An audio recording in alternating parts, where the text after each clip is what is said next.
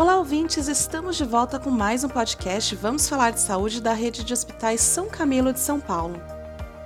Nessa edição, iremos falar sobre prevenção, tratamento e ainda tirar algumas dúvidas sobre o câncer de pele.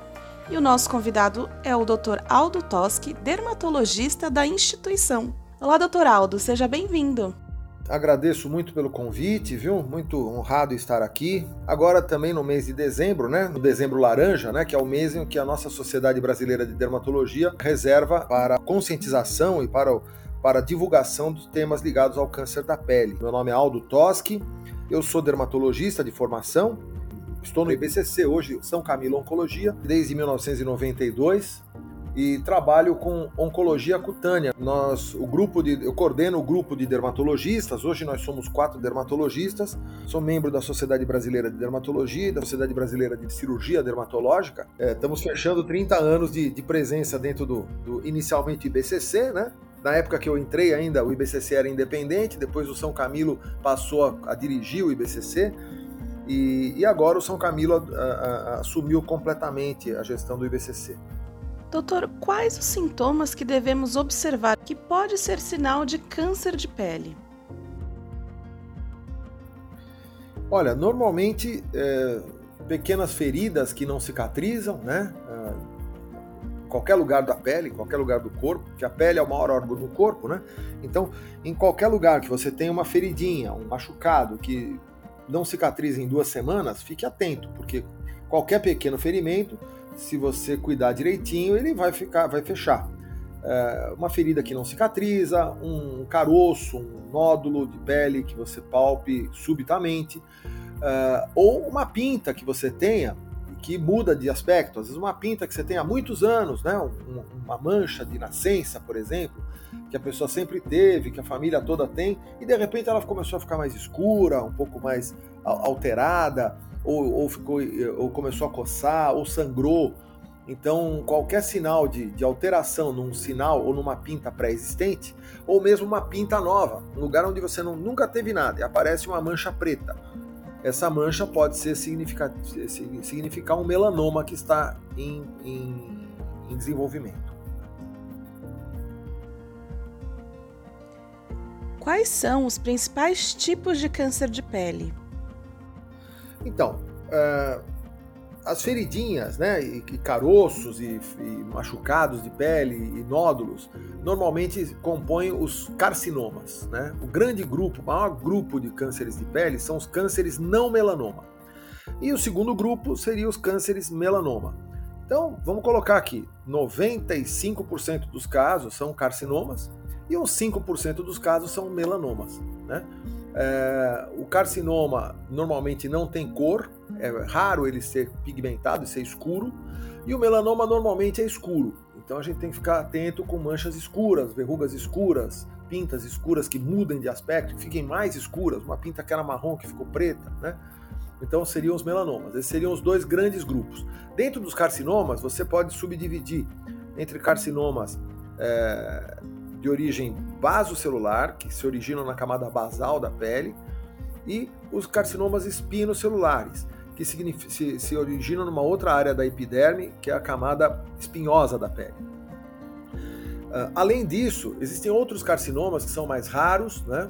São carcinomas de anexos. Então, carcinomas que surgem na base dos pelos, carcinomas que surgem na base de glândulas sudoríparas, Uh, a gente também tem um tipo de carcinoma especial chamado carcinoma de Merkel, células de Merkel, que é um tumor bastante raro, mais raro até que o melanoma, e que a gente uh, raramente vê, e só nós que somos da especialidade acabamos tendo a oportunidade de, de acompanhar. Manchas brancas na pele pode ser sinal do desenvolvimento de câncer de pele? Provavelmente você está falando de manchas brancas que aparecem nas áreas expostas. Então, região do, do, decote, nos braços, são aquelas manchinhas brancas que vêm com o tempo. Chama-se leucodermia solar. Isso é um sinal de dano solar crônico.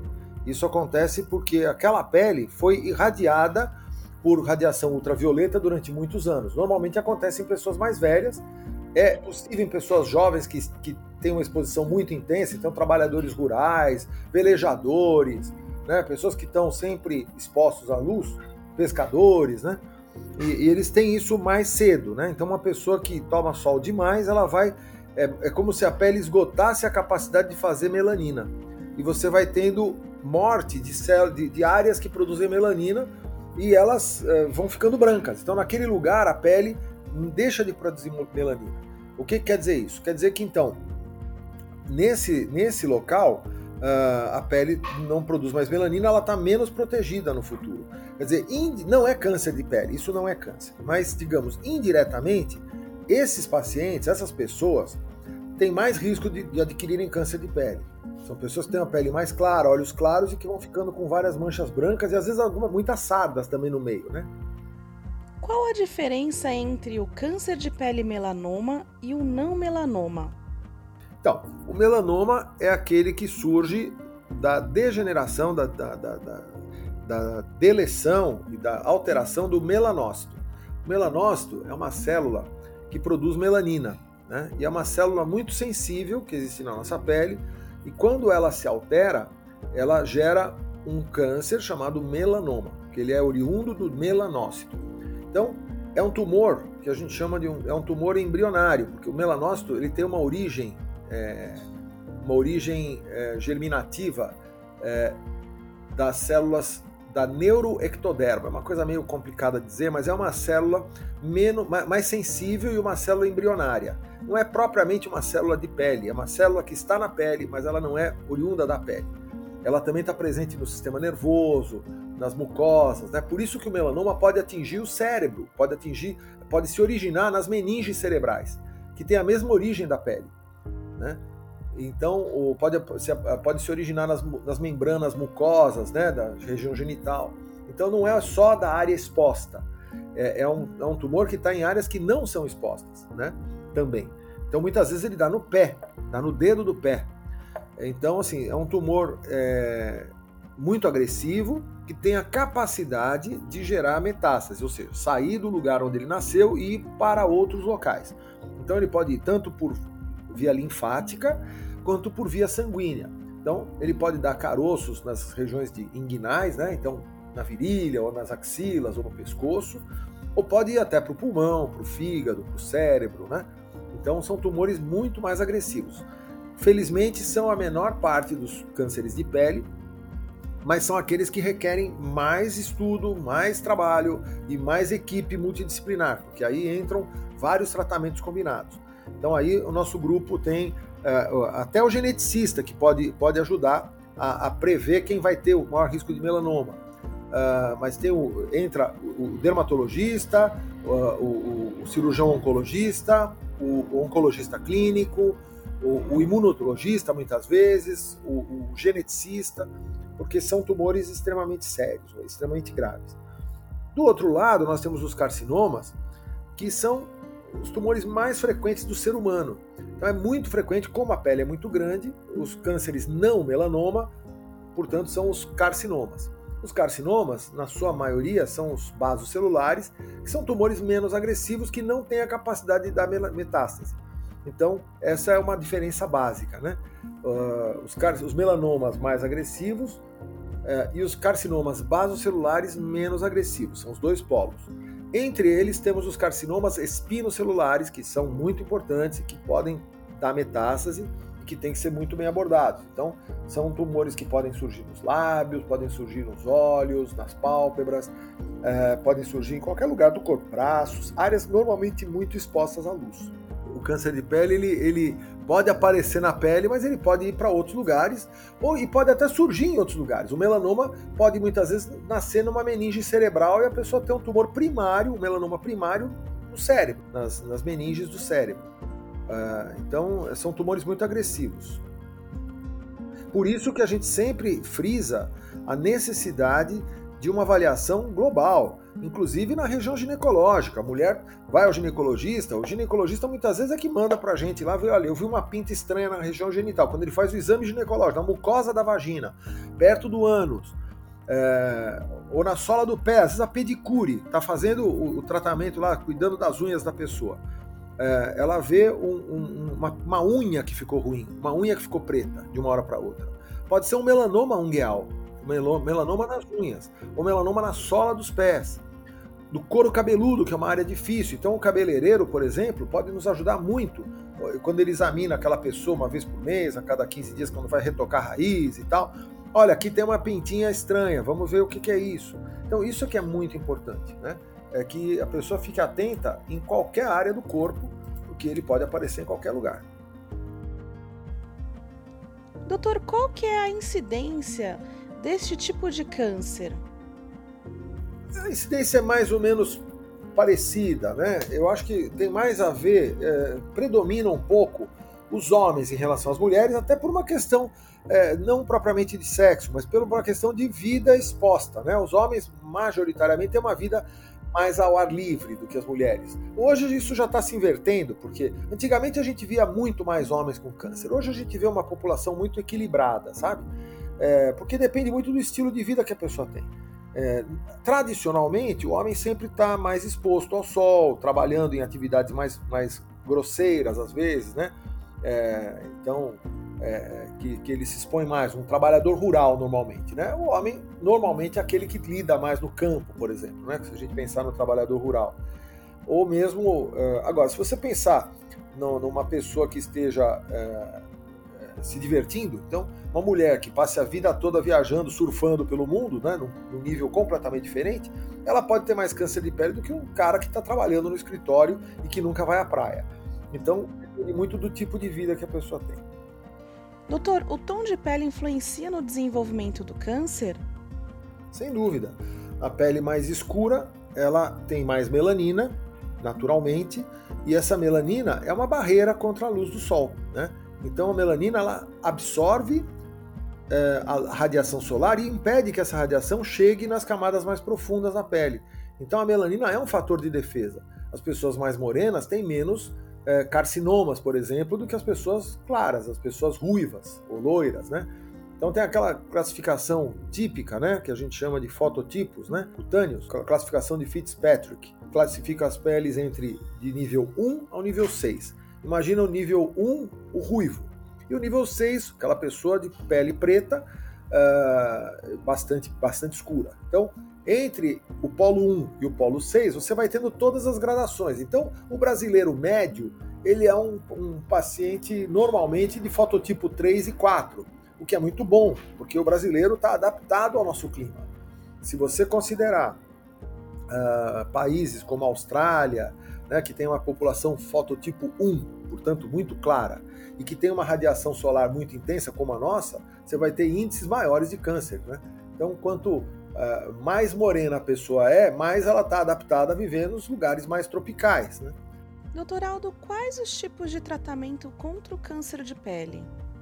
Então, o, o melhor tratamento para o câncer de pele é a sua prevenção, né? Então vamos começar com a prevenção. Então, uma visita ao dermatologista, e normalmente um dermatologista que tenha uma vivência é, maior com doenças, né? Uma vez que hoje alguns dermatologistas se dedicam mais à parte cosmética, mas um dermatologista que tem uma boa vivência na área, na área clínica, ele pode já ser o, fazer a diferença na vida da pessoa, porque ele vai fazer um diagnóstico clínico, né? Se ele tiver dúvida, ele pode lançar a mão de um outro exame. A gente normalmente tem um exame chama-se chama-se dermatoscopia, que é um exame feito através de um equipamento que a gente vê em profundidade, é um microscópio de superfície e que pode ver alterações que a, que a pele está sofrendo naquele local. Então, com aquele, com aquele recurso, na, às vezes numa simples consulta e com um exame simples de, durante a consulta, a gente consegue já ter uma boa noção do que fazer. E aí, nós vamos encaminhar esse paciente para dois caminhos.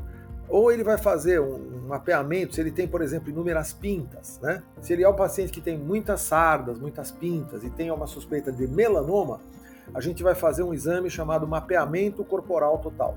É um exame fotodermatoscópico. A gente fotografa o paciente, identifica as pintas, mapeia tudo isso num software que nós temos à disposição e fotografamos essas imagens. Isso vai ser importante para acompanhar esse paciente, uh, no caso do melanoma. As lesões mais suspeitas já vão para uma biópsia, então já vão ser removidas e vão passar por um exame patológico. O exame anatomopatológico né, é um exame que já mostra completamente o diagnóstico. Então ele já disse se aquela lesão é benigna, se ela é displásica ou se ela é maligna. É, e depois disso a gente segue com outros tratamentos, amplia as imagens, faz pesquisa de gânglios é, linfáticos, vamos fazer exames de imagem para ver se existe alguma metástase fora do, daquele local inicial. Então tem toda uma sequência. A, a, o, o, o, São Camilo Oncologia hoje está completamente preparado para abordar todas essas fases, né? começando da, da detecção precoce até o tratamento do câncer avançado. Às vezes o paciente vem para nós já com, com cânceres eh, metastáticos, né? já veio operado de outros lugares, ou já teve, a doença já progrediu. Então lá nós temos uma equipe brilhante de oncologistas, clínicos, radioterapeutas, que vão poder ajudar nessa fase também. Né? Uh, o que a gente vai fazer na área dermatológica é, por exemplo, é acompanhar os parentes daqueles pacientes que têm melanoma, por exemplo. Então, os filhos, os, os netos, uh, uh, os irmãos, né? aqueles parentes mais diretos, uh, que têm também muito, as mesmas características de pele, passam, pra, passam com a gente para a gente fazer uma prevenção para que a pessoa não chegue a adoecer. Acho que esse é o nosso, nosso papel de médicos, é, é assim que a gente desempenha o nosso trabalho lá. E como são realizados os exames de diagnóstico deste tipo de câncer? Então, Cecília, o diagnóstico do câncer da pele é um diagnóstico inicialmente clínico, né? Uh, o dermatologista treinado para isso, uh, uma vez que há hoje dermatologistas que se dedicam mais à parte cosmiátrica, mais à parte estética, uh, ele é ele é conhecedor das características do câncer de pele. Então, o primeiro passo é uma consulta dermatológica. O dermatologista vai examinar lá na instituição, no São Camilo Oncologia, nós somos em quatro dermatologistas que examinamos o paciente, o corpo todo, e vamos analisar a queixa dele ou algumas pintas que podem não ser queixa, né? Às vezes a pessoa pode ter uma mancha, uma ferida que ela nem se deu conta. E para nós já faz alguma relevância. Então, o exame visual nós temos lentes de aumento que, especiais que fazem isso. Temos um, um, dermatoscópio, que é um equipamento também, que é um microscópio de superfície que a gente usa também para fazer essa detecção.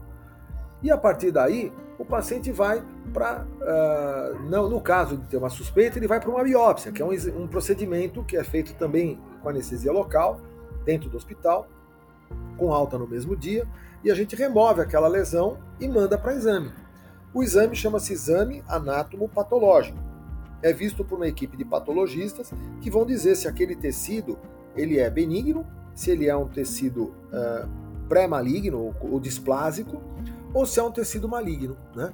Com isso, nós vamos ter uma, uma, uma, um diagnóstico inicial da doença. Feito isso, nós vamos poder saber qual é o nível de profundidade desse, desse, desse problema. Né? Se é uma lesão superficial, in situ, se é uma lesão já com potencial mais agressivo para poder causar metástases, e aí a gente vai fazer outros exames necessários. Exames de imagem, tomografia de tórax, ultrassom de abdômen, ressonância magnética, uh, exames de crânio, enfim, uma série deles, né, é, é, de exames que vão é, fazer o estadiamento. Nós vamos avaliar se aquele tumor estava só na pele ou se ele é um tumor que já está disseminado em outros locais. Ah, para pacientes que têm melanoma, uh, muitas vezes a gente, além de examinar aquele melanoma, né, a gente avalia todas as outras pintas.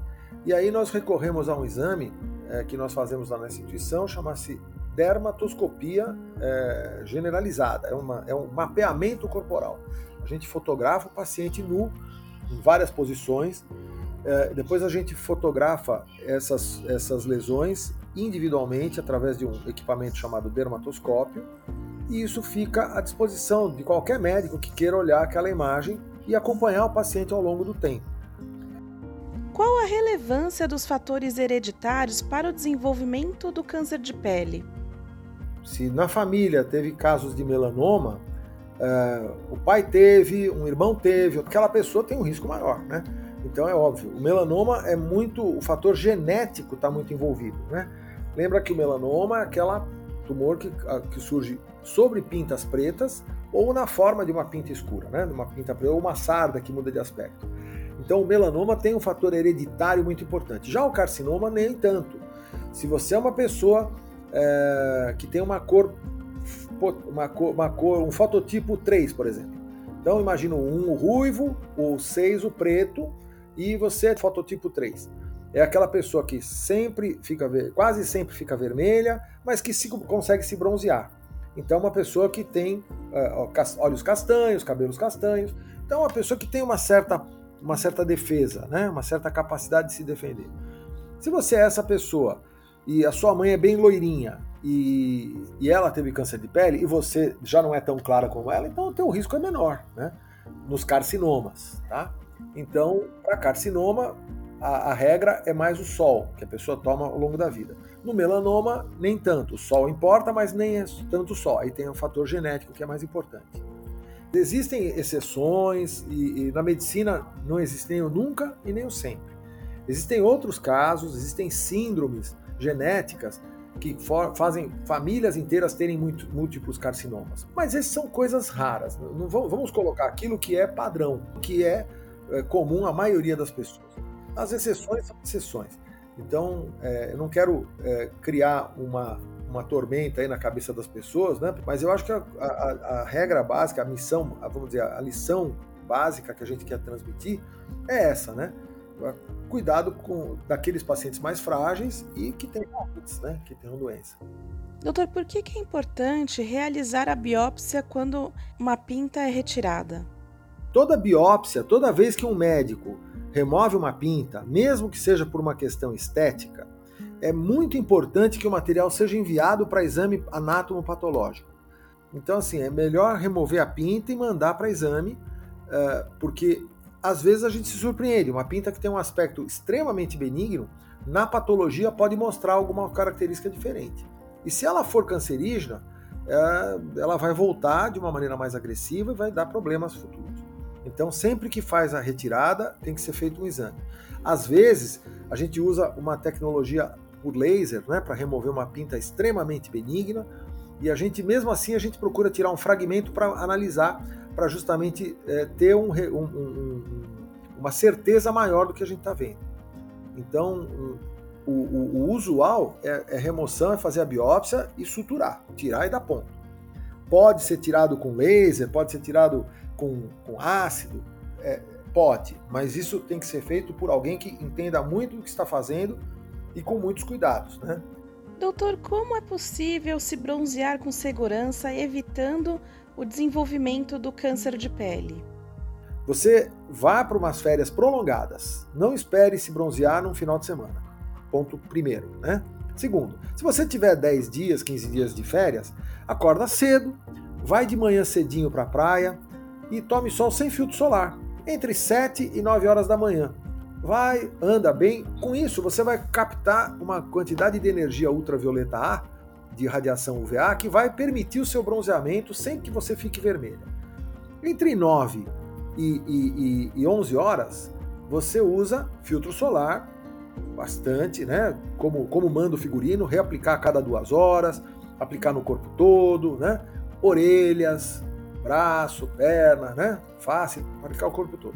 E se depois das 11, meio-dia, você quiser ficar no sol, batendo papo, aí você compra uma roupa com proteção ultravioleta. Aí você compra uma camisa, camisa de manga comprida com proteção FPS 50, um chapéu com viseira com proteção UVB, porque lá você vai ficar blindado. Acho que essa é que é o, é o segredo.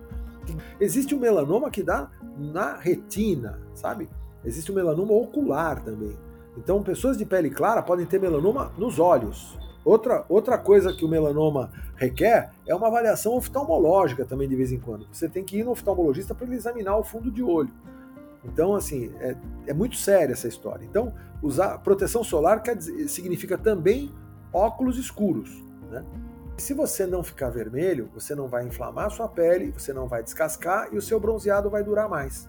Então, a, a, dica é essa: é se bronzear ao longo de vários dias. Não espere ficar bronzeado com um fim de semana só. Então, uma sexta, um sábado e um domingo só vão te trazer queimadura. Então, é, é, a exposição tem que ser lenta e gradual. Isso é meu, a minha dica para quem quer se bronzear sem ficar vermelho e tendo prevenção de câncer de pele. Doutor Aldo, tem alguma história de paciente que te marcou? É, tenho, tenho várias histórias, né? Câncer de pele. Olha, uma coisa que me lembro bem, uma paciente minha é, que veio no consultório, até não foi paciente do hospital, mas ela veio no consultório para fazer, veio por uma questão estética pura. Ela ia viajar para a Europa, ela estava indo viajar dois dias depois e veio para fazer um tratamento de estético. E durante o exame eu percebi que ela tinha uma pinta escura nas nádegas e era um melanoma. Então a gente na hora fez a remoção da, da, da lesão. Ela ensinei a família como fazer os curativos. Ela viajou com aquele curativo e foi e, e viajou para a Europa e, e, e, se livrou de um melanoma. Quer dizer, ela, ela, ela conseguiu por conta dessa dessa questão estética acabou se livrando de uma doença mais grave. E está muito bem até hoje. A minha paciente já tem uns 5, 6 anos. Então você vê, é, às vezes a pessoa é, não está nem pensando, está numa área escondida, está pensando, o foco da pessoa é outro, mas uma consulta periódica para um exame geral é sempre bem-vinda. Doutor, muito obrigada pela sua participação e por esclarecer essas dúvidas sobre o câncer de pele. E você que está ouvindo a essa edição do Vamos Falar de Saúde, fique ligado e não deixe de acompanhar, seguir e favoritar os podcasts da Rede de Hospitais São Camilo de São Paulo aqui na sua plataforma de áudio preferida.